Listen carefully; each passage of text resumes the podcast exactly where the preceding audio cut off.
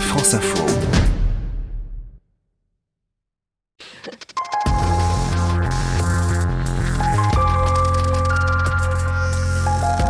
Edwige Coupez, bonjour Edwige. Bonjour Romain. Ça y est, les élèves de terminale s'apprêtent à, à, plancher euh, sur la philosophie. C'est dans une heure et quatre minutes précisément. précisément. La traditionnelle euh, première épreuve du bac. Euh, mais il va falloir tenir le rythme sur toute la semaine. Edwige, vous allez nous dire justement comment gérer son effort. Oui, prenez soin de vous.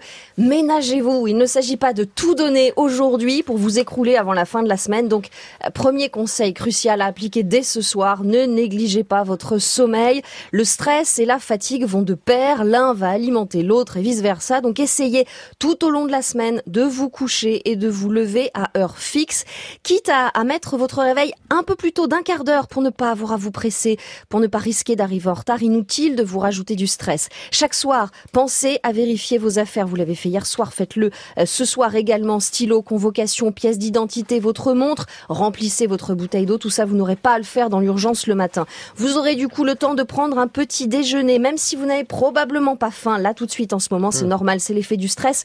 Buvez au moins du café si vous êtes habitué, il peut avoir un effet stimulant, mais attention aux excès qui risquent au contraire d'augmenter votre stress, voire d'entraîner des palpitations, de vous empêcher de dormir ce soir.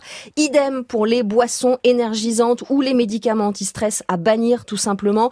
Emmenez un encas pour éviter fringales et hypoglycémie pendant l'épreuve, et puis tout au long de la semaine, mangez équilibré. Là, ce c'est le rôle vraiment des parents. Faites manger vos ados d'une façon équilibrée, des fruits, des légumes, des féculents. Évitez les repas trop lourds le soir pour favoriser là aussi le sommeil. Est-ce qu'on va voir immédiatement les corriger en sortant de l'épreuve? De toute façon, tous les élèves le font, selon Studierama qui constate carrément un pic de connexion après euh, chaque épreuve. Donc oui, si ça vous rassure, et si vous pensez avoir raté l'épreuve, essayez de comprendre pourquoi et motivez-vous pour mettre les bouchées doubles dans les autres matières, mais ensuite ne vous ressassez pas euh, l'épreuve avec des si euh, en boucle comme ça dans votre tête pendant des heures. Ne vous comparez pas à vos camarades, ça ne sert à rien, à part vous rajouter du stress. Pensez plutôt à vous détendre. Vous relisez vos fiches pour l'épreuve du lendemain, et puis ensuite, eh bien, vous passez la soirée, euh, vous ne passez pas la soirée à réviser. Au contraire, faites-vous plaisir, un bon film, de la musique, allez faire du sport, ça aère les neurones, allez marcher simplement si vous n'êtes pas sportif. Ne restez pas enfermé, ne vous isolez pas, allez au contraire, chercher du soutien, du réconfort au contact des autres, c'est important. Les parents?